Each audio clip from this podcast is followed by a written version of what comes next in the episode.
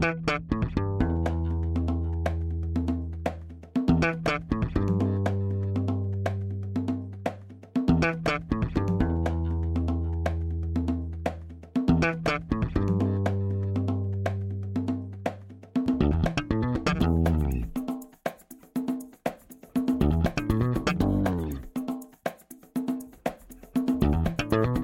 Este é o Tapa da Mão Invisível, podcast destinado àqueles que querem ouvir ideias que abalam sociedades e que não são ditas na mídia tradicional. Bem-vindo, Paulo Fux. Grande Júlio, tudo certo?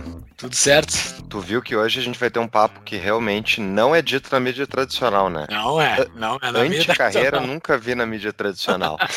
Quem é o convidado Mas de hoje? Um dia vai chegar lá, um é. dia vai chegar lá. O convidado de hoje é Joseph Tepperman. Joseph, seja muito bem-vindo. Obrigado pelo convite, Paulo e Júlia. Então, o Joseph é, é Joseph, né? O Joseph é nosso colega aí de institutos variados, institutos de formação espalhados pelo Brasil. E tem um papo aí bem diferente. Então, Júlio, antes da gente abrir o nosso papo com o Joseph, qual é o currículo do nosso convidado? Vamos apresentar ele para depois a gente entrar para o papo e não ter interrupções. Joseph é sócio fundador da Init. Init ou Init? Init.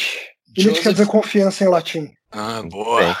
Sócio fundador da Init, consultoria que oferece serviços de Executive Search, sucessão de CEO, advisory de liderança, autor do Anticarreira, é conselheiro executivo da Faculdade de Administração da FAAP e da W Nutritional. W Nutritional, que eu posso falar? W Nutritional. W Nutritional. English, motherfucker, do you speak it? Presidente do Conselho do IFL São Paulo e fundador do IFL Florianópolis. Isso, presidente do Conselho do IFL de São Paulo até duas semanas atrás, então já fazendo uma atualização, agora membro honorário.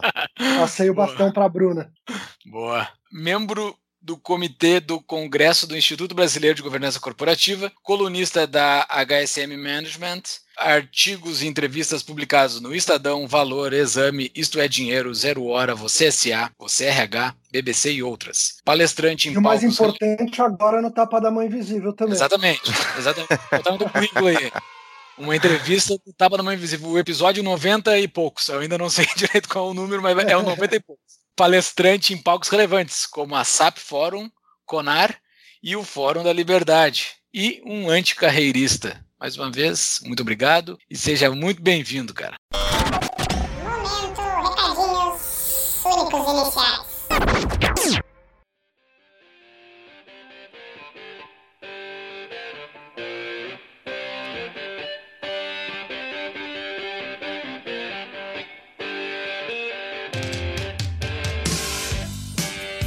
Buenas, Júlio. Que episódio interessante, motivador.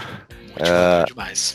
Vou dizer pela minha experiência pessoal, eu que estou numa transição já com um negócio novo e tal, também tive muitas dúvidas sobre negócio, sobre carreira. Até fiz um checklist de trabalho para planejar o meu, meu futuro profissional, que era chamado Gestão de Carreira, e eu estava botando tudo ali dentro. E depois dessa conversa com o Joseph, foi muito bom para pensar, enfim, sobre o meu futuro profissional, mas sobre os meus negócios só que eu acho que isso é uma coisa que permeia muito a nossa vida, né? Todo mundo aqui trabalha, ou enfim, quer trabalhar, se não tá trabalhando, e valoriza trabalho. Então, pensar no trabalho pelas próximas décadas, eu acho que é isso que esse episódio traz de conteúdo diferenciado, assim. Não sei se tu ficou com essa impressão ou não. Totalmente, cara. E eu acho que o Joseph tem um posicionamento muito bom, porque eu acho que todo mundo pensa a sua experiência profissional, para não falar carreira, o que faz profissionalmente, o que faz da vida, qual é a sua atividade. Eu ainda não li o livro dele, é o meu próximo livro, mas pelo jeito tem muitas respostas dentro desse livro dele e no episódio tem muitas respostas também. Vamos lá para os nossos recados iniciais e antes de voltar para o episódio eu tenho um recadinho também. Vai lá, Júlio. Não vamos esquecer de agradecer o Alex Catarino do episódio 93, ele que fez a ponte com o Joseph. Muito obrigado, Alex, valeu mesmo.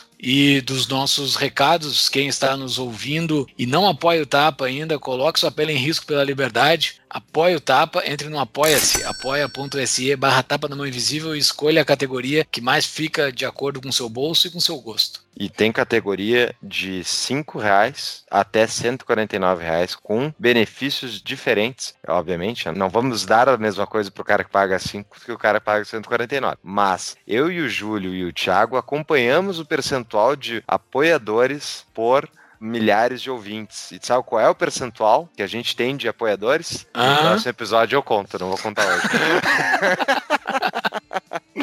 Bom.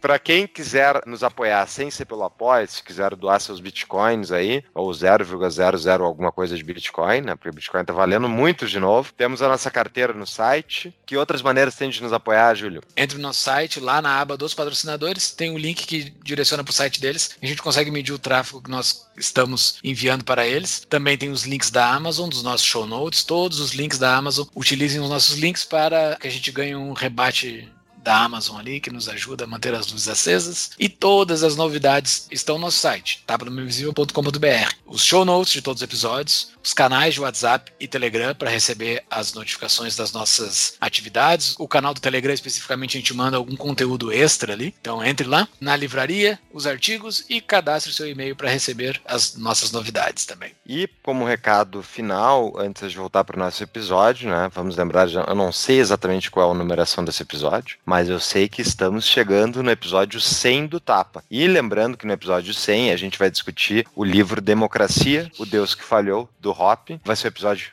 bem legal. Então, para você que não leu ainda o livro, vai estar no show notes também o link para comprar o livro e dar um corridão aí para ler. Mas mesmo que você não leia, trate de ouvir o episódio que vai ser um episódio diferenciado. E para nos seguir nas nossas redes sociais também, né? Nos acompanhe no Instagram, Facebook, Twitter e YouTube. Quem está nos acompanhando por vídeo, dê o like aqui embaixo, se inscreva no canal. E quem está nos ouvindo por podcast, dê um pulo lá no YouTube para se inscrever no nosso canal. Fechou, Júlio?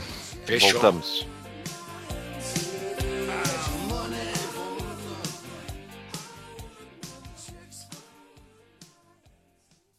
Joseph, eu tenho uma primeira pergunta, assim, que é de contextualização, né? Acho que é importante falar. Eu falei durante o teu, o teu currículo, o pessoal que viu o banner também viu essa palavra, o Fux já falou dessa palavra. Eu sei que tu tem um livro todo para explicar essa palavra. E que eu acabei de receber teu livro. Muito obrigado. Quem está nos vendo no YouTube, aqui é a capinha do livro. Sensacional. Muito obrigado, valeu mesmo, cara. O que, que é a anticarreira? Tu consegue explicar um pouco? Tu tem que dar outros conceitos antes de explicar a anticarreira. Vamos lá. Normalmente eu explico anticarreira em 45 minutos de palestra e eu precisei de 201 páginas no livro. Eu queria fazer o menor livro possível. Mas ainda assim foram 201. De texto, tem mais ou menos 160. São 15 capítulos, cada capítulo curtinho, 5, 7, 8, 10 páginas, assim. As pessoas que estão lendo o livro espontaneamente têm postado, estão gostando muito, falando que está gerando impacto e abrindo a cabeça. Então, fica a recomendação para quem ainda não leu que leia. E pode ler capítulo a capítulo, assim. Cada capítulo ele é meio que uma história independente. Né? O podcast chama o Tapa da Mão Invisível. Eu vou, eu vou até dar uma invertida. Comigo é tudo. Boa, boa. Outro dia me chamaram de formador de opinião. Eu falei, não, eu sou desformador de opinião. formador de opinião. Acho que não é comigo. Por que, que chama a tapa da mão invisível? Que eu achei um nome incrível. Para quem está nos ouvindo agora, assim, quem chegou há pouco tempo no Tapa e não nos ouviu contar essa história, ela está explicada no episódio 2, tá? Basicamente, quem vai lá, vai lá no episódio 2 que ela tá com a explicação lá. Mas basicamente é a mão invisível de Adam Smith e o e um tapa de realidade que as pessoas precisam tomar essa mão invisível que não tem no Brasil. Infelizmente, a mão invisível é extremamente fraquinha, porque a mão invisível do Estado é muito forte frente à mão invisível. Para quem não nos conhece há pouco tempo, não, é, é essa história lá de quase dois anos atrás, né, Júlio? Vai fazer dois Exato. anos de tapa logo mais. Isso tudo tem um outro participante esporádico de episódios, Joseph, que é um economista, amigo nosso que mora nos Estados Unidos, e ele vivenciou, enfim, uma greve dos imigrantes ilegais e ilegais na cidade lá deles, que disseram que não iam trabalhar um dia, e ao chegarem para mostrar a importância deles, ao chegarem no trabalho no outro dia, não tinha mais trabalho, tinham sido ocupados os cargos de trabalho para outros lugares. E daí ele falou, né, que essas pessoas levaram um tapa da mão invisível e perderam o emprego, né, enquanto foram fazer greve. Ah, então foi por isso, a gente sempre adorou a Bem história. interessante. É, exatamente. Quem é esse participante esporádico? Vernan Wolf, o nome dele. Fernando. Todos os nossos episódios Que legal. Todos os episódios chamados Conexão Boston são com o Vernan. A gente fala sobre economia, nós três. Mas e tem muito tudo a ver legal. com carreira. Tem tudo a ver com carreira, inclusive, essa história. Porque são brasileiros com esse sentimento Getúlio Varguista de esperar que vai ter uma força além do patrão para fazer a mediação entre a relação de trabalho entre eles e o patrão. Nos Estados Unidos não tem isso, ou tem muito mais fraco do que no Brasil. Os caras não esperavam que no dia seguinte teriam um redneck no lugar deles. Cara, um indiano no lugar deles. o negócio foi rápido. né? Legal. Então, ó, não fugirei da pergunta, muito pelo contrário, mas eu tava super curioso. A pergunta foi anticarreira, né? Vou começar pelo significado da palavra trabalho. Vocês dois já ouviram a origem da palavra trabalho? Eu ouvi no teu vídeo, que é o vídeo de preparação do episódio.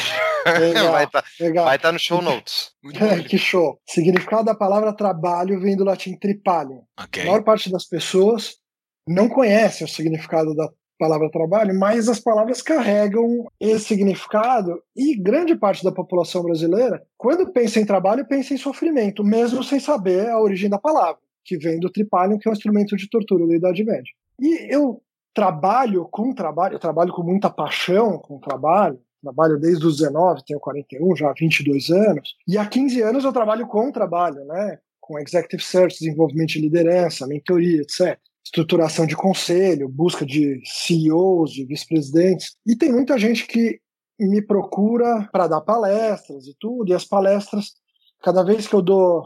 Teve um, um cara chamado Romeu Buzarello, até indico vocês conversarem com ele, se couber na linha editorial do Tapa da Mão Invisível, a história dele está no livro, é um cara fantástico. Ele fala: Joseph, palestra boa é que nem coelho. Você coloca um, sai duas, né? Cada palestra você dá, vão te chamar e te contratar para mais duas ou três. É isso que veio acontecendo nos últimos anos. E aí, em algum momento, eu entendi que estava na hora de colocar esse conhecimento num livro. O que me fez estudar para cada palestra, eu já estudo me fez estudar dez vezes mais para escrever o livro. E o livro estava 90% pronto, e ele tinha um título provisório que se transformou no subtítulo. O título provisório era esse aqui: O futuro do trabalho, o fim do emprego e do desemprego. Então, isso que hoje é o subtítulo, era o título provisório. Por que o fim do emprego?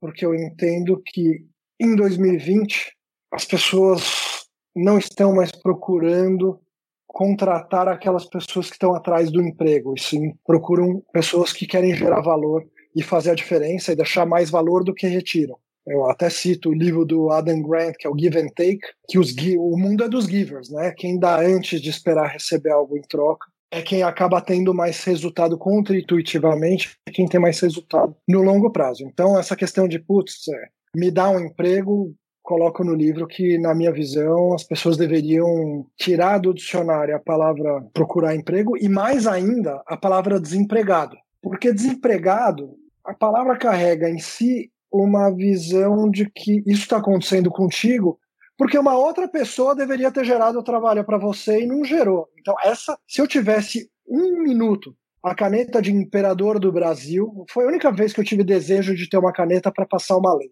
Para ter a caneta de presidente para passar uma lei proibindo o uso da palavra desempregado em impressa, proibido de falar, porque eu acho que só isso já ajuda a mudar um pouco a cabeça das pessoas. Então, futuro do trabalho, fim do emprego e do desemprego. Só que eu falei, caramba, eu estou falando sobre emprego, desemprego, futuro do trabalho, mas eu também estou falando sobre carreiras.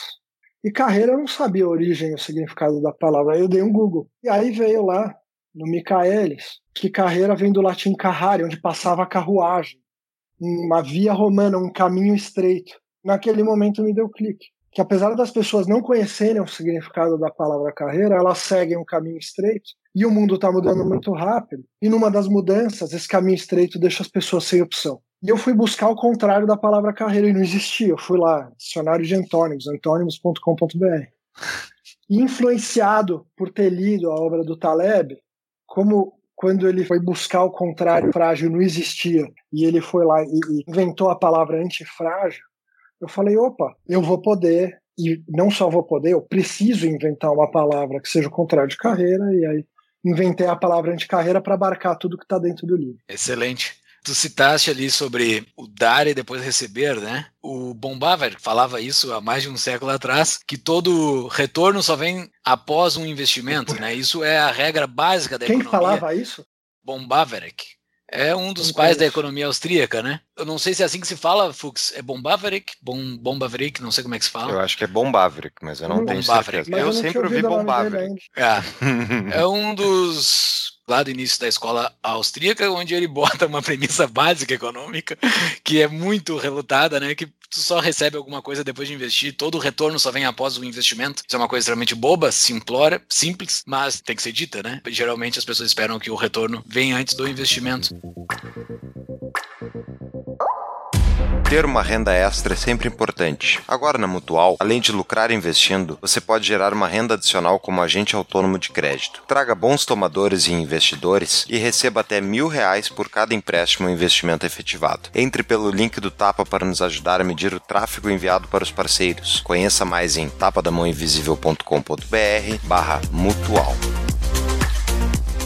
E daí, na tua tese, na tua palestra, principalmente que a tua tese eu ainda não li, lerei, mas na tua palestra tu cita que a carreira, hoje dividida em caixinhas, né? Hoje não, o passado que já não nos pertence mais, e as pessoas ainda não enxergaram, essa, essas caixinhas deixaram de existir ou não deixaram de existir. Elas existem, só que numa mescla completamente diferente. Não existe mais aquele momento uh, lazer, educação, o trabalho, e daí aposenta. Tá, isso, isso tem toda uma tese em torno disso. Mas a gente já está nessa transição ou essa transição vai ocorrer? Porque, assim, tem pessoas que ainda estão nisso, né? Tem pessoas que ainda estão vivendo isso, estão estudando. Essas pessoas vão dar com os burros na água, elas já deram com os burros na água. É, é. Em que momento a gente está nessa transição? Vamos lá, caixinhas. Tem um livro do. O, o Gary Bowles é um cara que a gente se aproxima, eu me aproximei dele nos últimos anos. O Gary Bowles ele é filho do Dick Bowles. Gary Bowles ele é o chair do futuro do trabalho da Singularity University. Então fui lá para a Singularity, participei do Global Summit, e aí me conectei com ele, e desde então já voltei três vezes para os Estados Unidos para fazer workshop com ele, depois para participar. A última foi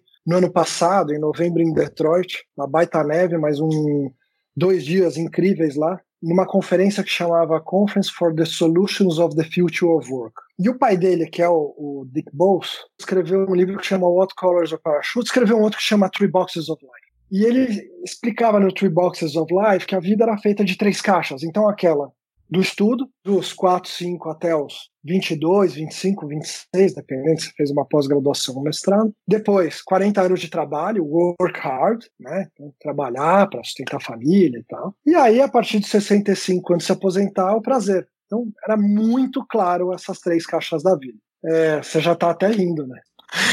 Pô, eu tenho que esperar até os 65 para ter prazer na vida. Me dá meio triste Era isso. assim, mas o, o mundo era assim, e tem um monte de gente que acredita isso. Que vai poder parar de estudar com os 22, que já tem o diploma, né?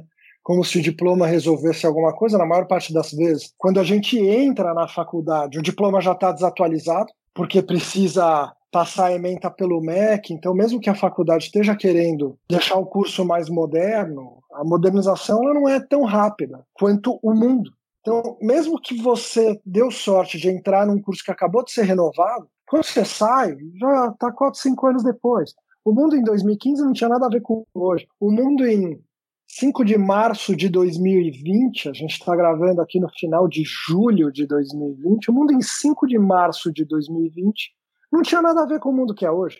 E aí eu acho fantástico as pessoas querendo falar qual que vai ser o novo normal, né? Incrível. As pessoas querem prever esse novo normal e não tem como, não tem como Eu já, prever.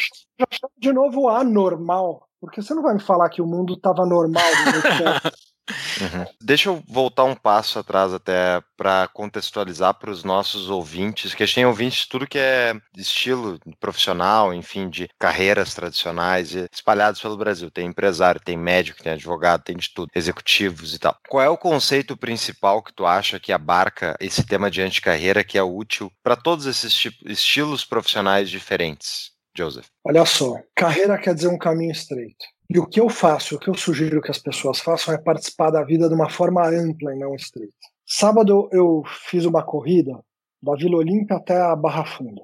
Não sei se vocês conhecem São Paulo, mas eu tenho treinado bastante corrida, deu quase 12 quilômetros. Então voltei de Uber. E eu comecei a conversar com o William na volta. Foi o Uber que me trouxe. E aí ele tá... a hora que eu falei que eu escrevi um livro chamado Anticarreira, ele caiu numa gargalhada como se eu tivesse contado a piada mais engraçada do mundo. Falei, cara, deixa eu. Posso ligar a câmera e você começar a me explicar por que você riu tanto da palavra anticarreira? E aí, entre outras coisas, ele me contou que a esposa dele trabalha num banco e que ela começou há poucos meses atrás, no começo da pandemia, a anunciar as roupas que ela gosta. Porque ela tinha feito isso para uma amiga dela e a amiga dela vendeu muita roupa. Ela ama trabalhar com roupa.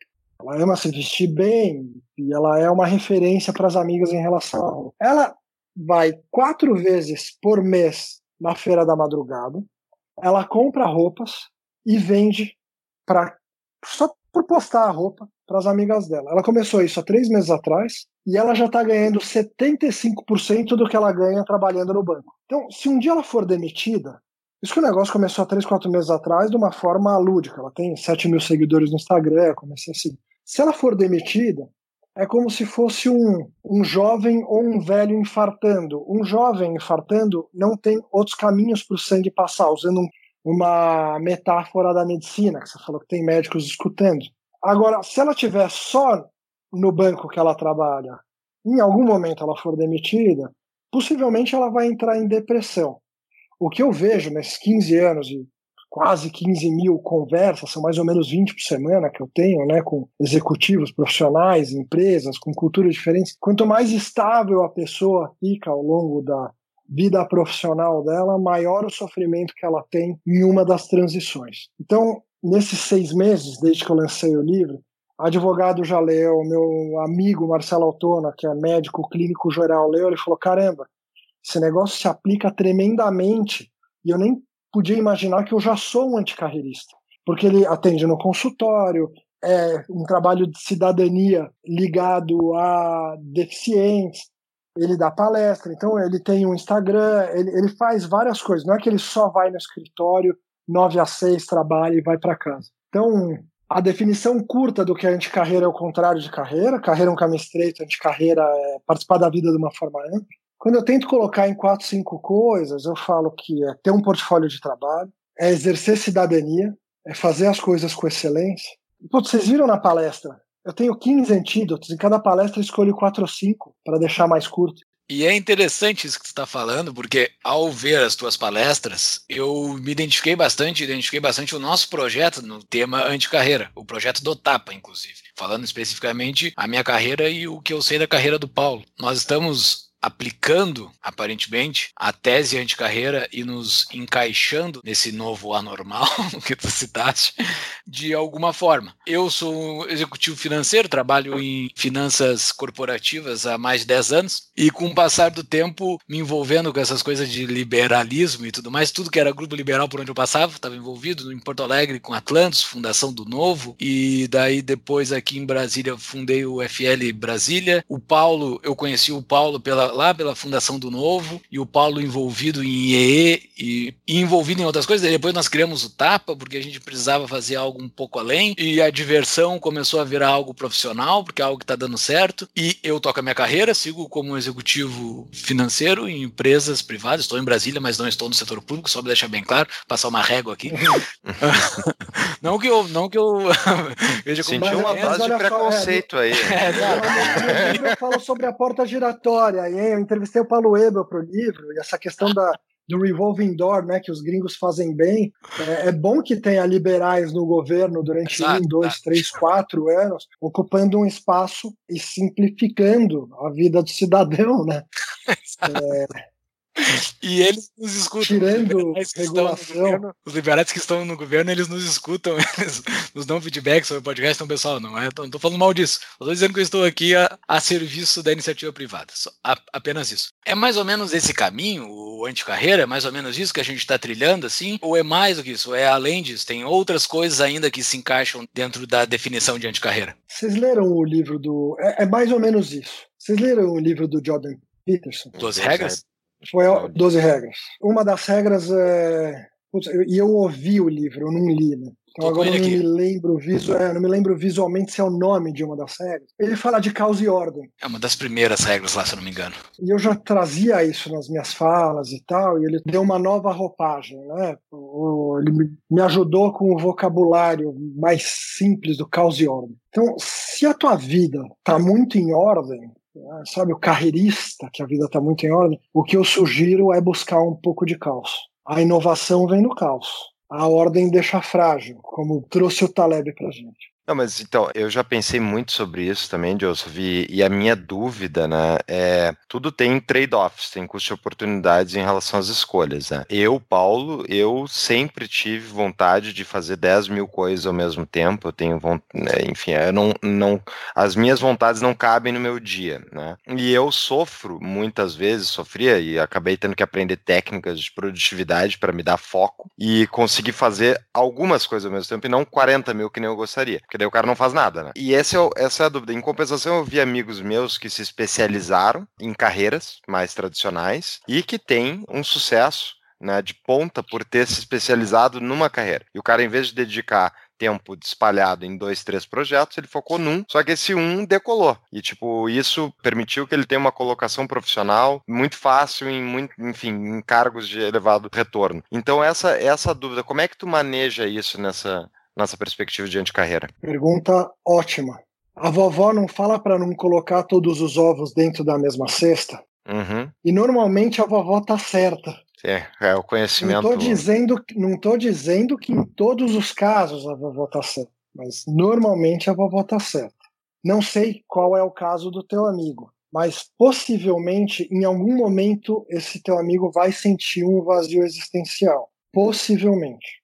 Se ele não tiver outros interesses de outros grupos na vida, a hora que o sobrenome corporativo dele for tirado dele ou for entregue por ele, é o Joãozinho da, vamos escolher, da qual que é o nome do o Revolta de Atlas, qual que é o nome da empresa? Ah, tá, é a, é a Taggart, é Taggart, uh, Taggart, né? É, Taggart. Esse, esse, esse é o nome da empresa, né? É no sobrenome da família mesmo, né? Pronto. Então, o executivo trabalhou na Taggart Corporation até os 60 anos de idade, então ele é o. Fala o nome do personagem no livro. Ah, ele é o, ele é o assistente da Dagny. Está falando da Revolta de Atlas, quem, quem quiser Isso. aí.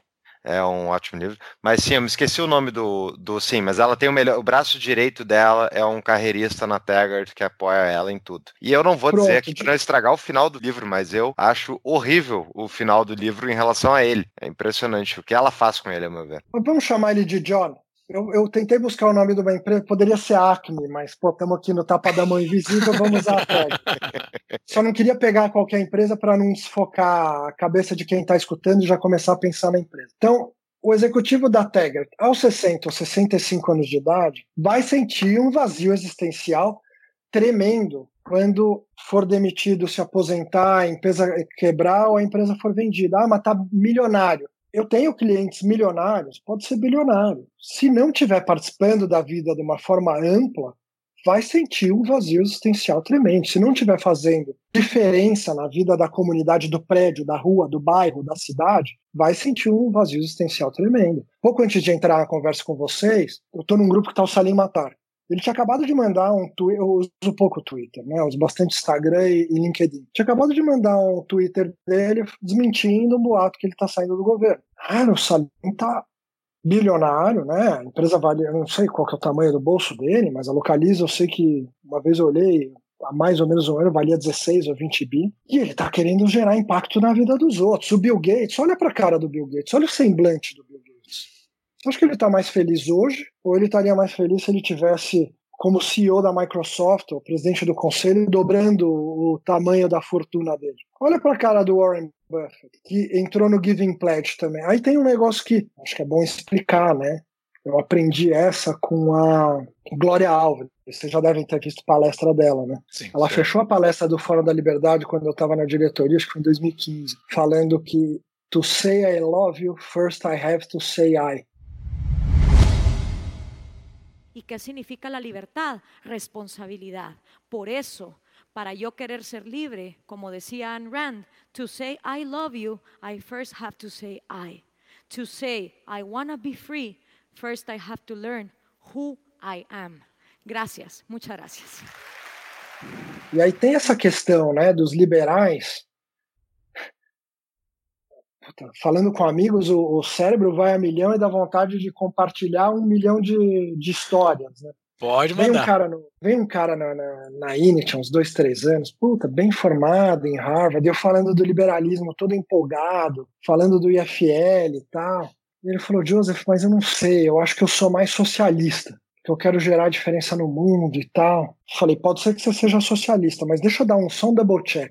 Você acha que eu tenho que mudar o mundo? Eu sou obrigado a fazer isso? Ou você acha que você tem que mudar o mundo e fazer o bem e tal? Ele falou: não, não, eu acho que eu tenho que mudar o mundo. Eu falei: então você é liberal. Você é liberal também achar isso.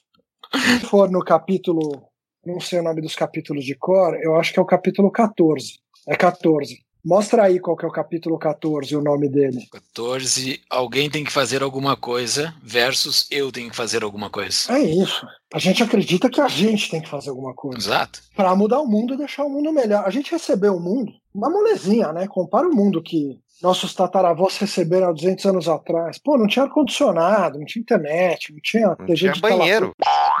Não tinha banheiro há 200 anos atrás. Não tinha Não tinha talher. Eu- Talher era uma janela- coisa muito nova. Na janela do meu quarto escritório eu vejo a pista de Congonhas. Não tinha aeroporto, não tinha avião, não tinha. Cara, tá louco, não tinha antibiótico, né? Sei lá quando que foi inventado o antibiótico, mais ou menos 100 anos. Uhum. Esse Skype que a gente tá falando de graça, quase, ou com um custo bem marginal, cada um num canto do Brasil aqui, falando de boas e para alcançar pessoas ao redor do mundo. Lembram da Cap Rate? Dos mesmos empreendedores da Cap Table, uma outra opção de investimentos. Renda fixa através do mercado imobiliário. A Cap Rate permite que você invista no mercado imobiliário a partir de mil reais, com a segurança desse mercado e rentabilidade atrativa pré-fixada. Entre pelo link do Tapa para nos ajudar a medir o tráfego enviado para os parceiros. Conheça mais em tapadamainvisível.com.br barra cap. Tu tocaste num ponto aí, Joseph, que eu concordo, até tinha anotado para te perguntar, né? Essa questão do propósito, que na minha visão, a vida feliz é aquela no qual tu estás em busca de um propósito mais elevado que a tua própria vida, né? Então, é algo que tu vai deixar, enfim, que tu vai construir tal. Isso poderia ser uma empresa, a tua, não pode ser a tua própria carreira, se é o caso, por exemplo, sei lá, um médico, tá? O médico não está preocupado exatamente com qual hospital ele está atendendo. Ele está preocupado muitas vezes com quais pacientes e o que, que ele está fazendo em termos de procedimentos e tal. Isso não é em si, em si algo muito valioso em termos de busca de propósito? Um dos meus clientes de mentoria, na segunda sessão, ele falou: Joseph, me caiu uma ficha. Eu não tenho um propósito. Putz, é um executivo super bem sucedido. Eu falei: olha, a gente pode trabalhar isso, mas eu não tenho dúvida que tem um propósito dentro de você. Talvez ele só ainda não foi revelado. A gente precisa descobrir. No livro do No Out Colors of Parachute, é legal que o Dick Bowles ele coloca que existem nove tipos de propósito. Então tem gente que está aqui para trabalhar com as coisas da, da terra, né? Então aí vai para conservação ou construção. Então vai para engenharia, vai para transformar a matéria-prima do mundo em em coisas, em cadeira, em mesa, em cama, em, em foguete, né? Ou para preservar, né? Para que os recursos não, não terminem, para que tenha mais eficiência. Tem gente que está aqui para cuidar do outro. Então, vai ser médico, mas pode ser enfermeiro, pode ser um monte de outras coisas também.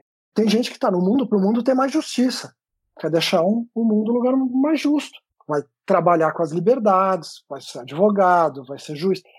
Tem gente, olha coisa interessante, que está aqui para deixar o mundo mais agradável, mais leve. Vai trabalhar com arte. Alguém pode ser comediante. Não sei se vocês têm filhos, eu ainda não tenho, mas imagina o quanto vai ser discriminado o filho de alguém numa família que tenha recursos para pagar uma faculdade. Vai falar: não, pai, eu quero fazer as pessoas rirem. Eu vou ser feliz com isso e eu, quero, eu vou deixar o mundo melhor. E aí, trazendo o, o, a definição que eu acho fantástica de propósito, que é a que eu mais gosto, que eu vi até agora, é a do que ele fala: quando você tiver about to leave this world, né? Eu li o livro em inglês. Quando você estiver prestes a deixar esse mundo, propósito é o que o mundo vai ter a mais pelo fato de você ter passado por aqui. Eu estudei menos filosofia do que eu gostaria. Fiz curso na Casa do Saber, folhei alguns livros, mas eu acho que os gregos já falavam sobre isso há dois mil anos atrás, há 2.400 anos atrás. Essa questão de deixar, deixar um legado, né? Excelente. A gente até numa entrevista que a gente fez aqui com o Raduan Melo sobre o pensamento de Nassim Taleb, ele falou bastante disso que tu que a gente estava falando no, na pergunta anterior sobre o quão a gente está aproveitando de coisas que deixaram para nós, né? A gente está a gente tá com o um mundo dado, assim, a gente tem uma dívida absurda com quem passou aqui antes da gente e a própria definição de propósito também que o Raduan coloca é bastante atrelada aos pensadores antigos mais especificamente aos estoicos, ele decorre bastante sobre os estoicos. Só um parênteses sobre esse episódio e que tem uma conexão muito grande com o que tu acabou de falar. Sobre a a, eu posso, posso, te interromper, Júlio? Só lá, teve uma coisa aqui que acho que ambos vocês dois falaram e eu acho que eu posso dar um insight legal. Assim. Manda. Sobre a questão do, do, do trabalho, do foco, de desfocar. Duas coisas. Era exatamente coloco... isso que eu ia te perguntar, tá? Só pra... É. Era essa a pergunta. Show. No livro, essa questão de focar e desfocar, né, de equilíbrio. O que eu entendi da vida até o momento é que a vida é um eterno desequilíbrio. E que a gente tem que decidir aonde a gente vai estar tá desequilibrado. Então, em algum momento você vai estar tá desequilibrado para o lado do. Vou até fazer as aspas aqui na mão, vai estar tá desequilibrado para o teu trabalho principal. Porque eu nem sei se existe essa história de trabalho principal. Ou se vai continuar existindo, se vai ser um portfólio, depende da pessoa. Mas você pode estar tá desequilibrado para isso. Por exemplo, hoje em dia eu estou desequilibrado nem, nem acho que eu esteja desequilibrado, mas eu estaria. A perninha do meu T que eu estou soltando, página 126, se puder mostrar. O gráfico ele é bem ilustrativo. A perninha nova do T que eu estou fazendo agora é de ah. esporte. Hoje eu vou comprar um rolinho de bike. Aqui. Olha. Para quem está nos acompanhando pelo YouTube, viu a imagem da página 126, que tem o T, tem o Mi, tem várias, vários formatos. Tem um Pi, T, Pi, Mi e depois um pente com infinitos dentes. Por que, que eu uso essa imagem? Essa é, anticarreira numa imagem é isso daqui. Seria o, o pente, né? Que é, bom, é só imaginar um pente, não precisa nem ir para o YouTube. Mas eu acho que é interessante tu definir, porque tem a carreira T, né? Que é a teoria bastante famosa, que eu acho que ela é dos anos 2000, mais ou menos, pelo menos quando eu fiz faculdade. É, eu me é formei isso, em 2009. Em 2009 se falava bastante disso na faculdade de administração, da carreira T. Pode dar uma explicada só para contextualizar o pessoal? Vamos lá. Carreira T, na minha pesquisa eu encontrei, legal que se fala até hoje sobre isso, porque o cara conseguiu fazer um negócio que resiste ao tempo, né? Década de 90, do ano 2000, estamos aqui em 2020 falando sobre isso. Pensa num profissional de TI, o primeiro exemplo que quem criou o termo, não tem o nome dele na minha cabeça agora, acho que está aqui na página. Tá? E eu sou muito curioso, então quem está ouvindo vai ter que esperar.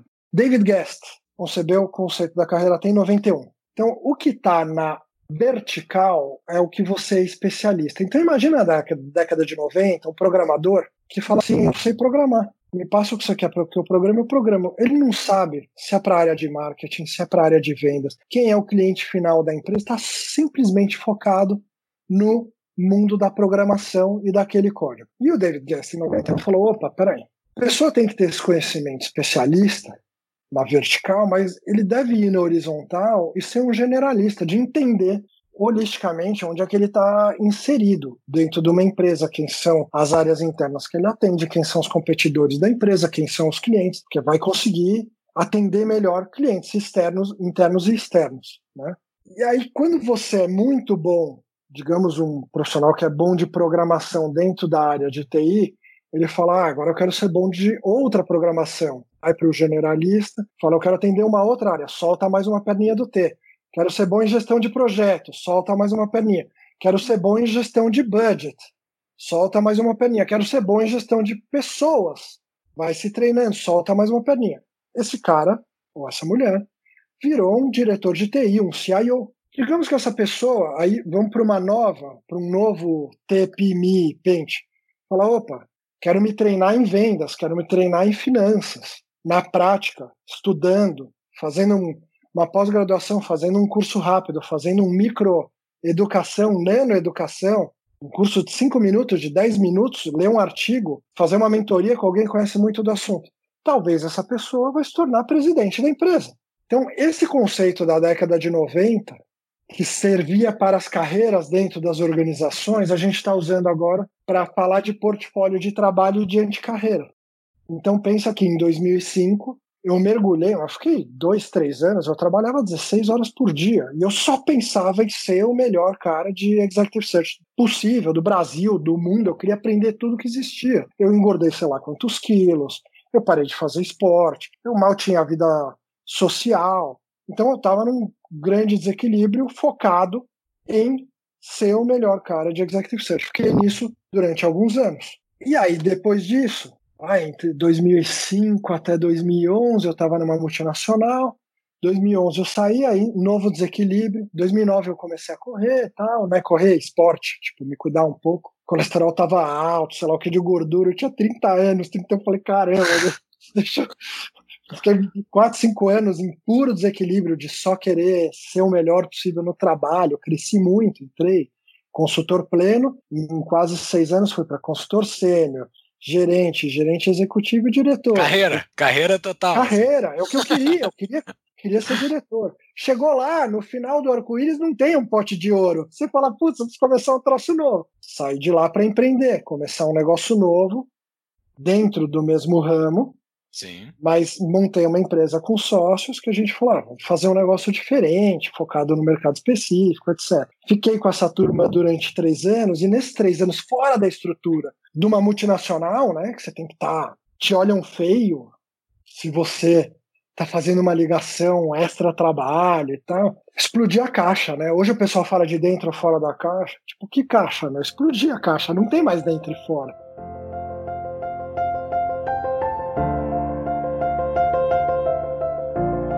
E aí tem uma linha do tempo. Eu nunca fiz esse, esse gráfico. Hoje de manhã eu tava correndo, eu tava pensando que acho que eu preciso colocar essa, essa linha do tempo. Em 2012, eu entrevistei o Diego, Diego Pena Moreira. Minha vida começou a. Acho que minha anticarreira começou ali. Diego Pena Moreira, um liberal, mas naquele momento eu estava entrevistando ele por uma posição que eu tinha para um cliente, porque ele era o cara de MA, fez MBA numa das Ivy League, estava numa investida do BTG, na empresa de saúde, eu estava com uma vaga de M&A num, num cliente, etc. No final da conversa, Falou, Diego, tem mais alguma coisa que você gostaria de colocar que não apareceu na nossa conversa? Falou, tem sim. Participei de um grupo que a gente se encontra toda semana para debater país.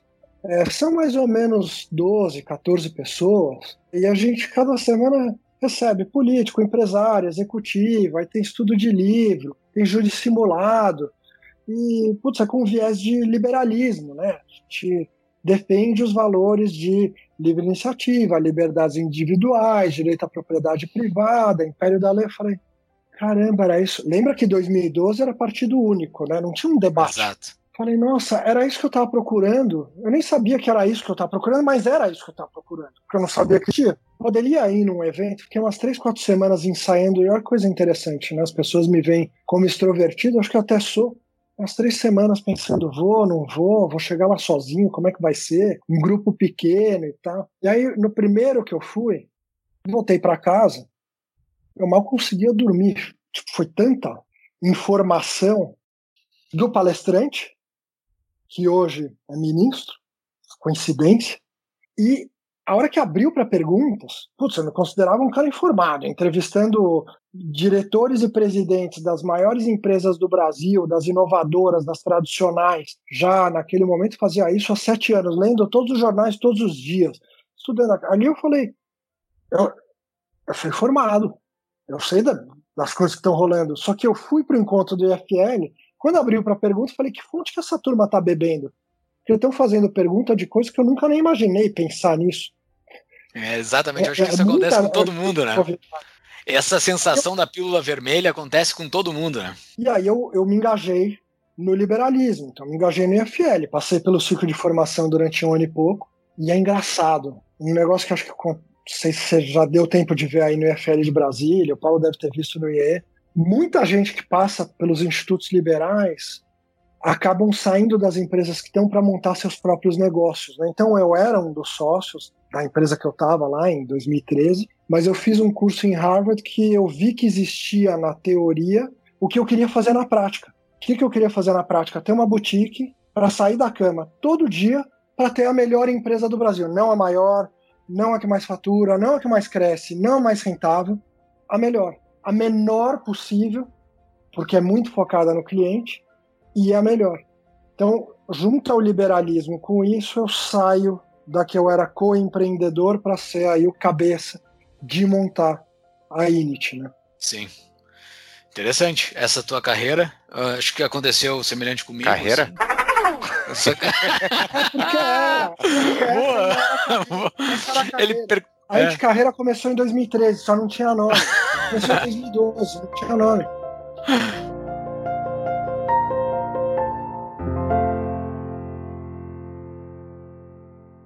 Isso acho que acontece com todo mundo, assim, quando conhece o liberalismo, né? Tem essa abertura dos olhos, esse conhecimento de uma nova linguagem que até então não tinha, que é essa sensação que tu teve de, de ver perguntas que são óbvias, mas que tu jamais imaginou que poderiam ser feitas, assim. Isso aconteceu comigo também. Mas falando sobre anticarreira, sobre mundo corporativo que eu vivo ele há, sei lá, uns 15 anos já, e eu vejo ele bastante montado em caixas ainda, principalmente porque eu vejo que a economia é favorável a que empresas se tornem caixas ainda robustas. É mais fácil eu ter, como por exemplo, financeiro, a área que eu trabalho, tá? É mais fácil eu ter o meu analista de tesouraria trabalhando para mim do que eu contratar empresas para fazer o trabalho dele porque aquilo vai me gerar um custo de transação extremamente alto por ficar contratando outros do que ter somente aquele cara. Então, assim, por um determinado ponto e por um determinado tempo, algumas carreiras ainda vão ser viáveis. Então, assim, botando aqui bastante destacado a viabilidade, né? Porque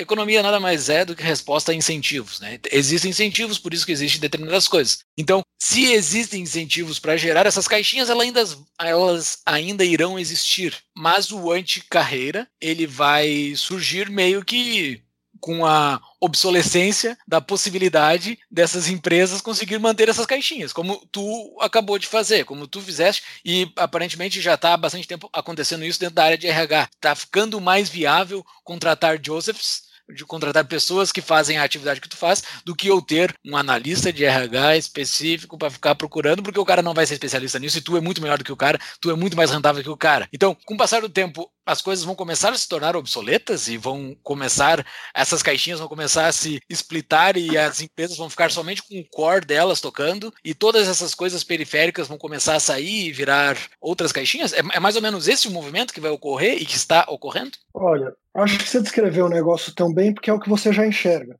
Tá é, rolando... tô dentro disso há muito tempo. Ao mesmo tempo que eu falo que a melhor maneira de prever, as pessoas ficam tentando prever o futuro, né? Eu ponho Tá até no livro, tá nas minhas palestras, mas eu vou falar aqui com vocês também. Okay. Eu acho que tem quatro tipos de pessoas. As que reclamam, tem muita gente que reclama, quem tiver a gente, quem tiver ouvindo a gente, eu recomendo que se afaste das pessoas que são reclamonas. E se você é uma delas, para. Né? Não vai te levar em lugar nenhum. Porque as outras que estão ouvindo a gente devem se afastar de você. Então para de reclamar. então, tem as que reclamam, tem as que reagem, tem as que são proativas, que é menos mal, e tem as que criam o futuro. Então, o que eu falo, a melhor maneira de prever o futuro é criando ele. Se tiver alguém muito afim e que acredita que tem que ter uma empresa com todas as caixinhas internas, be my guest, cria essa empresa. Não tem problema. Se tiver alguém que quer ter uma empresa inteira terceirizada, cria essa empresa.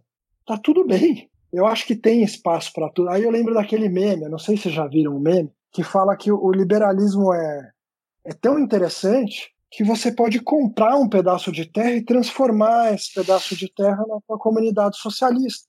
Exatamente. Não tem problema. Pode fazer o que você quiser. Cria o futuro. Ah, ótima resposta.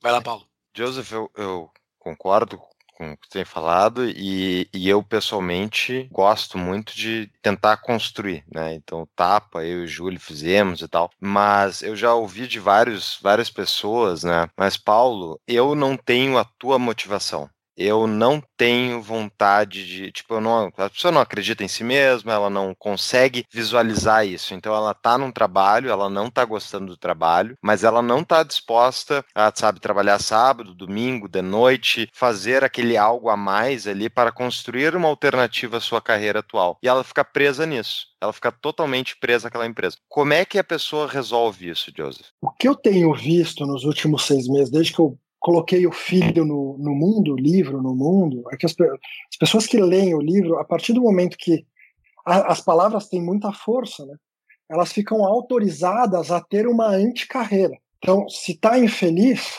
se apropria da sua vida. O primeiro capítulo do livro chama Domingo.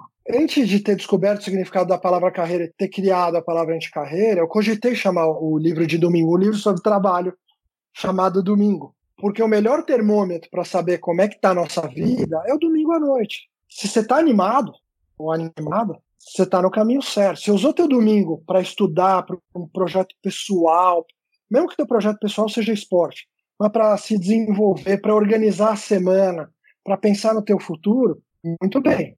Se você está só com aquela depressão, sem fazer nada, você está desperdiçando a vida. Porque o Zé Cordeiro, que é um futurista, que virou um amigo nos últimos anos, ele escreveu um livro chamado A Morte da Morte. A primeira vez que eu vi ele foi no, no Fórum da Liberdade de Porto Alegre, em 2014. Aí ajudei ele, até conectei ele com Alex Catarino, com Hélio, eles traduziram, né? Ele veio que traduziu La Muerte de la Muerte aqui pro português, né? Só no ano passado. E ele fala que o primeiro imortal já deu. Eu não sei, ele pode estar enganado.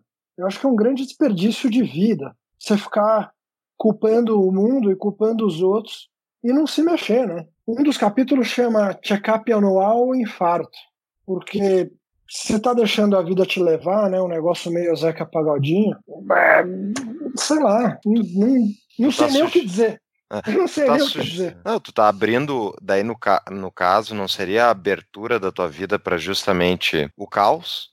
Porque tu não tá planejando uma ordem que depende daquilo que tu quer. Tu tem um trabalho, não tá construindo uma alternativa, tá preso a ele, e daí vem uma pandemia, tu perde o trabalho e tu não tem o que fazer. Não tem trabalho. Daí tu vai pensar é. no futuro. Sim, teve muita gente que me falou quando veio a pandemia que parecia que eu sabia, postaram sobre isso, me ligaram, mandaram mensagem. Putz, parece que você previu a pandemia, as coisas que você escreveram no livro fazem muito sentido. Ontem um cara me mandou, quando que você vai traduzir para o inglês? Eu quero dar de presente para uma turma. Eu estou relendo o livro, tem muita gente que lê duas, três vezes para pegar mais detalhes e tal. Porque tudo, assim, você pega na, na contracapa, parece que é, eu tô com medo de parecer que é jabá do livro. O livro não vai mudar, não, é muito improvável que mude minha vida financeiramente. Só que me deu muito trabalho eu conseguir compilar minhas ideias e deixar de um jeito deglutível e para um público o mais amplo possível. Por isso que eu estou me referindo ao livro. Tá? Inclusive, eu não sei se vocês viram isso. Eu fiz um negócio chamado anti-lançamento. Eu tenho essa é, desejo de mudar o mundo através das ideias e a anticarreira, o livro Anticarreira, né, as ideias sobre a nossa relação com o trabalho, é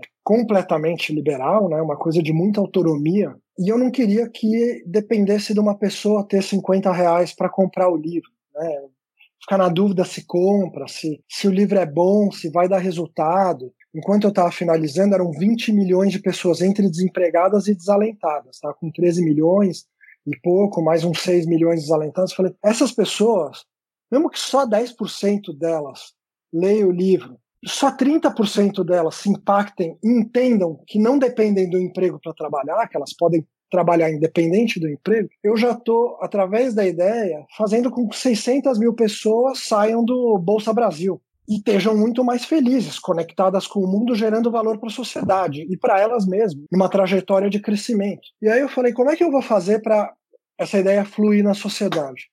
Falei, o livro digital as pessoas pagam depois de ler, elas não pagam antes de ler. Interessante. Então me deu um trabalho dobrado, porque eu tive que ser o editor do livro, porque nenhuma editora entendeu esse conceito de pagar depois de ler. Eu, não, mas aí é de graça. Não, não é de graça vocês entrarem no site agora, anticarreira.com.br, eu vou colocar no você vai baixar, E você vai ver que tem um selinho no começo e no final de cada capítulo, colocando assim: o livro tem valor. Pague depois de ler. anticarreira.com.br. Aí quando eu contava para as pessoas que ia fazer isso, me falavam assim: Joseph, você é louco. Aí eu falava: primeiro lugar, eu agradeço, porque isso é um grande elogio para mim. Segundo lugar, eu gostaria de que você me explicasse por que você está dizendo que eu sou louco. Aí a pessoa fala: porque você está no Brasil. Aí eu falava: tá, e? Não, porque o brasileiro é malandro. falei, mas quem leu o Anticarreira e não pagar o livro, ele não entendeu nada da mensagem do livro. Porque um dos capítulos fala: trabalhar de graça vai te deixar rico. E eu tô walking the talk, né? Porque uma coisa é eu falar todas essas coisas que eu falo no livro sem eu ter o skin in the game, uhum. sem fazer o que eu falo. Só que tudo que está no livro eu não só acredito, como eu falo, como eu faço. Eu sou cobaia dessas coisas todas. Então, quando você fala de focar e desfocar e fazer, eu eu passo por isso na prática. E aí, falando do que, que é trabalho, né, que era uma coisa que eu ia responder lá atrás, mas vocês estão fazendo perguntas boas, eu estou ficando muito animado. vamos lá, vamos lá. Tem alguns parênteses que eu abro e não fecho. O que, que é trabalho? Né? Tem a definição do trabalho ser, do latim tripalium, sofrimento, instrumento de tortura. A definição que eu mais gosto é trabalho é resolver o problema dos outros através de tarefas usando as nossas habilidades. Tudo isso para gerar valor. E as pessoas têm muito medo do futuro. Ah, mas a inteligência artificial. e a, as máquinas, os robôs vão substituir a gente tal. Não temos evidências e querem que dê a resposta se vai faltar trabalho e tal. Até hoje a gente não tem evidência que vai faltar trabalho. A gente é a criatividade humana é impressionante. Quando a gente saiu da manufatura para mentefatura, né, de ter que usar a nossa mão do hand to mouth, assim, de plantar, colher e, comer, né, de costurar, a gente tem, alguém programou o Skype, alguém fez o computador, alguém está passando fibra ótica. Era inimaginável 50 anos atrás todas essas coisas. Há 100 anos atrás, um aeroporto que está aqui na, na, na minha janela. Então, trabalhar é gerar valor, resolvendo o problema das pessoas através de tarefas usando habilidade. Tarefa, na minha visão, ainda bem que vai para a máquina, porque a gente vai poder ficar mais humano. E aí, o que compõe o trabalho? Tem a flor do Gary Bowles, né? Ele decupou o trabalho em sete coisas.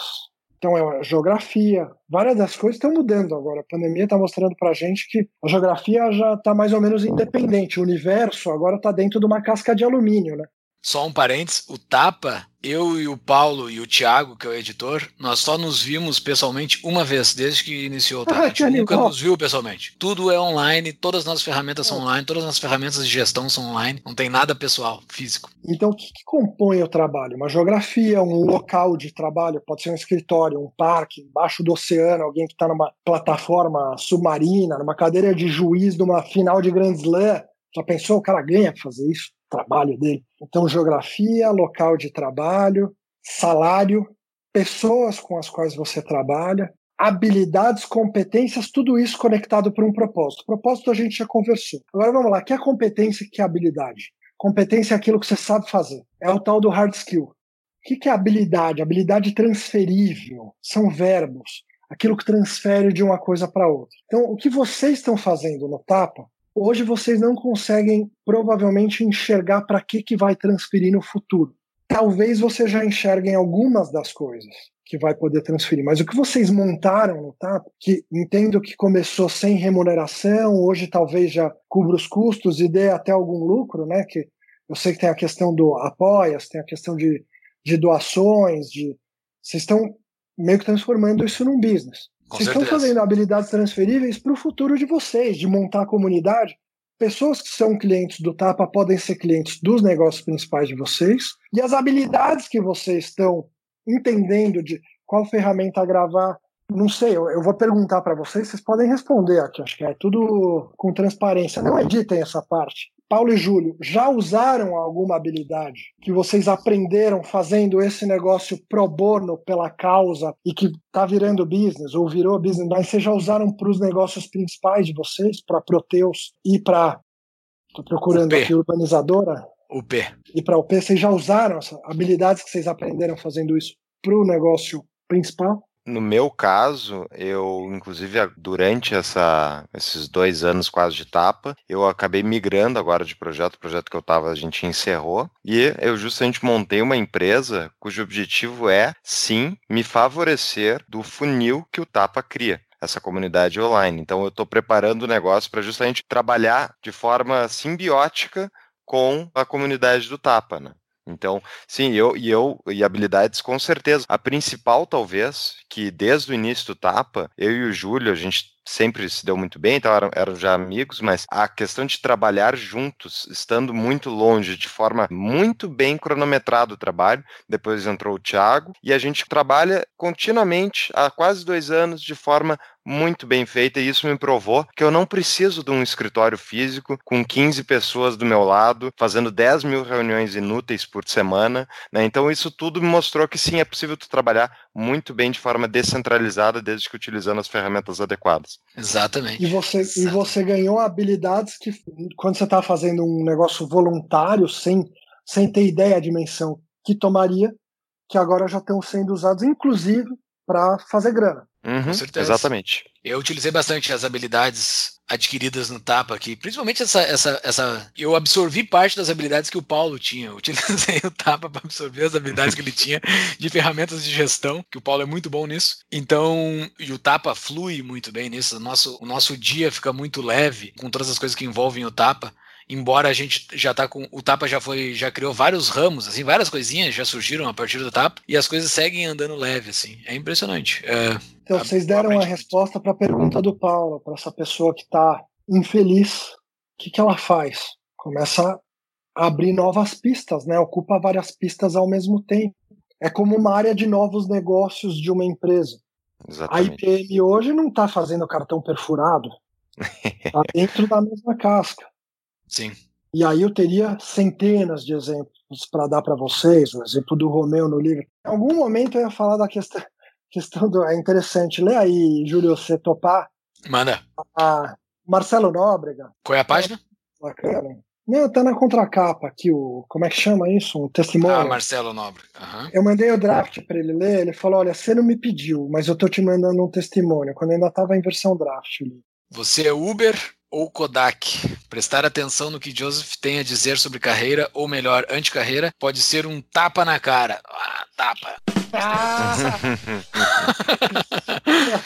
Não espere afagos ou compreensão pelos percalços e dificuldades da vida corporativa. Joseph a partir de um ponto de vista privilegiado como headhunter, aponta caminhos de reinvenção para os profissionais mais arrojados. Acredite em mim, essa leitura vai lhe incomodar e dar trabalho, literalmente. Muito, muito legal. É o tapa na cara. Tem que sair da zona de conforto. Exato. Ah, me veio várias coisas agora aqui lendo is- isto, porque existe dentro da filosofia, eu só uma filosofia de gestão que é a Kaizen, a filosofia Lean, que é a filosofia de processos, inclusive, que foi criada por um senhorzinho chamado O-H-N-O, o nome dele é japonês, Ono, que os americanos chamam de Oh No. Oh no! É que dá um problema, porque porque tu tem que chegar numa excelência a tal ponto que tu tem que fazer o ou no. Ou não, tu tem que tirar alguma coisa do meio e gerar um caos absurdo para tu melhorar o processo, porque se o processo já melhorou o suficiente, tu tem que gerar um ou no no processo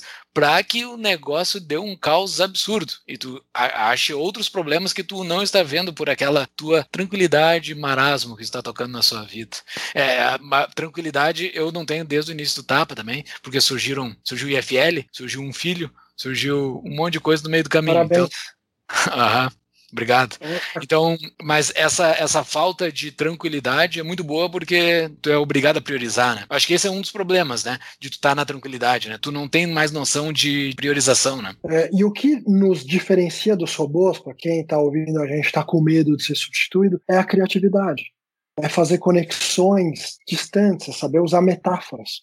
Sim, Como é que você usa meta... E as- essas coisas que a gente está fazendo, um lembra de um livro, você acabou de lembrar do Ono, do Ono. Isso é humano. exato. Uma máquina não Pede consegue pra, fazer pede pra Siri te contar uma piada. É. E aí, Siri? Conta mais uma piada aí. Um esqueleto entra em um bar e diz: Traga-me um drink, por gentileza. Ah, não. Então, garçom pergunta: Não. Quer alguma outra coisa para acompanhar? O esqueleto responde: Ah, sim, um rodo com um pano de chão, por favor. Melhor não, não é possível. Você tem que. Tu ri de, de sem graça. Tu ri de sem graça. É, não dá, não dá. Mas isso, isso tudo é, é bem interessante. Principal razão para responder por que, que a gente não vai ser substituído por robôs, o Joseph acho que matou, que é a charada, que é a criatividade humana não é replicável por uma máquina, mas principalmente a demanda humana por coisas diferentes. O, o ser humano é extremamente criativo sobre todas as infinitas possibilidades de consumo que ele tem. Logo, existem as infinitas possibilidades de oferta para esse consumo. Portanto, se tu tá em dúvida e ah, eu vou começar um projeto paralelo sobre o quê? Vê o que, que não está sendo feito.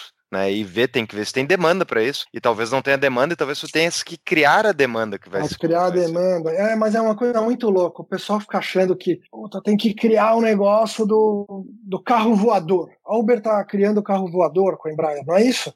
Acredito que Beleza. Só que no nisso. meio da pandemia, no meio da pandemia, que empresa que recebeu uma rodada de 47 milhões de dólares? Você acha que foi a Edtech, uma de carro voador, uma de. Vocês sabem que é Dark Kitchen? Não. Não.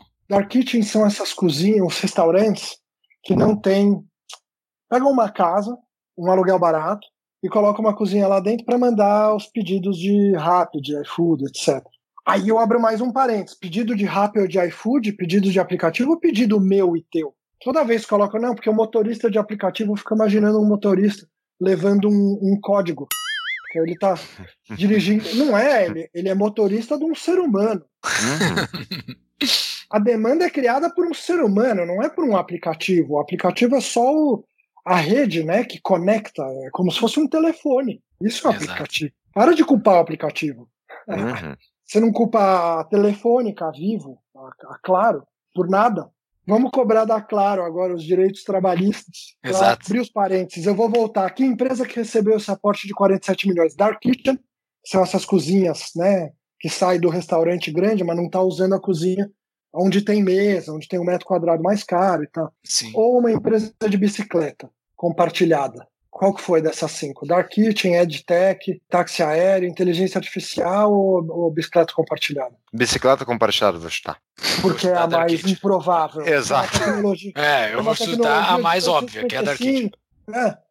É, a mais óbvia era a Dark Kitchen, ou até o carro voador. Tecnologia de 1855. E a empresa é do Tomás Martins, que foi presidente do é, a Tembice, foi presidente do EFL em 2014. E que tava, meu, era ele lá, espalhando bicicleta na cidade, fazendo na Riviera de São Lourenço. Não precisa ser um negócio de reinventar a roda Sim. ou as duas rodas. Não precisa fazer voador. Aí tem um negócio aqui perto de casa, que é uma barbearia, Corleone. Não sei se vocês já foram em alguma dessas barbearias, eu só fazia barba em casa. Ano passado eu falei, quer saber, eu vou lá na barbearia. Puta experiência fantástica. Numa barbearia. Uhum. É aquelas que tem Cara- cerveja e tudo mais? Isso, você chega, vem o garçom simpático, tem um restaurante, oferece. Pô, não sei se vocês fazem a barba em Uhum. barbearia, é uma experiência sensacional. Eu Só que um em casa. negócio, eu nem sei, de, nem sei quando que começou o negócio de barbearia. E você vai falar, dá pra inovar e dá pra ganhar dinheiro, dá pra ser feliz tendo uma barbearia. Pô, o cara tem no Corleone. Exato. É Bruno Van Eck, o nome dele. Eu ainda não conheci ele pessoalmente. Então, o cara encontrou. Cara, é, colo- a gente carreira faltou falar, é colocar alma no que faz. Excelente. Muito bem. Jú- Acho- Júlia, a gente cara, eu- tem, tem que ir pro final do nosso episódio, tá Exato. ótimo o papo, Eu mas. tô cheio de coisa aqui pra perguntar. A gente fala mais futuramente, eu acho, Joseph, porque a gente já deu o nosso tempo aqui. Foi excelente esse papo, excelente, aprendi demais. Eh, vou aprender bastante lendo o livro depois também. Pra quem quer comprar o livro, os links estarão nas nossas show notes, lá no nosso site. Mas, Joseph, tu tem alguma outra dica de leitura? Tu falou alguns autores no decorrer do episódio, fora o teu livro, que a gente já falou bastante, que estará nos show notes, mas alguma outra dica de leitura específica? Chaves, como dizia meu velho avô, se quiser chegar a ser alguém, devore os livros. Quê? Que devore os livros. Acho que dois livros. Um do Marcelo Nóbrega, que escreveu aí o, o, o prefácio. Ele tem um livro que chama Você Está Contratado, para quem quer ter dentro da anticarreira um emprego formal. Mas aí eu falo, não tenha exclusivamente o emprego formal. É uma das coisas do seu portfólio de trabalho da sua anticarreira. É, e o Abundance do Peter Diamandis. Eu acho que ele, não sei se vocês já leram, o Abundância. É interessante, ele dá essa visão de que o mundo ele é abundante. Porque a gente tem uma visão de que o mundo ele é muito escasso, mas ele é muito mais abundante do que parece. Não sei se vocês já ouviram isso em algum dos Eu já vi palestras, nunca li. Eu nunca li o livro, É. mas eu já vi palestras. Tem algumas aquele- restrições com essa tese, mas, mas ela faz sentido. Tu, vai ver o exemplo do petróleo, por exemplo. O petróleo está acabando há 40 anos, ele nunca acaba, sempre tem estoque gigantesco, porque sempre se acha novas fontes, se acha novos ele usos. já, se é acha- isso. É, Já estão falando em minerar o espaço, né? De trazer um Exato. asteroide. Enfim, a criatividade humana pode resolver esses problemas. Eu queria comentar em algum. Eu me lembro quem que falou isso. Tem muita gente estudando a pobreza, né? É um tema de grande estudo, né? A pobreza. E eu não sei se vocês já ouviram que a pobreza não precisa nem ser estudada, é só não fazer nada que vem pobreza. Exatamente.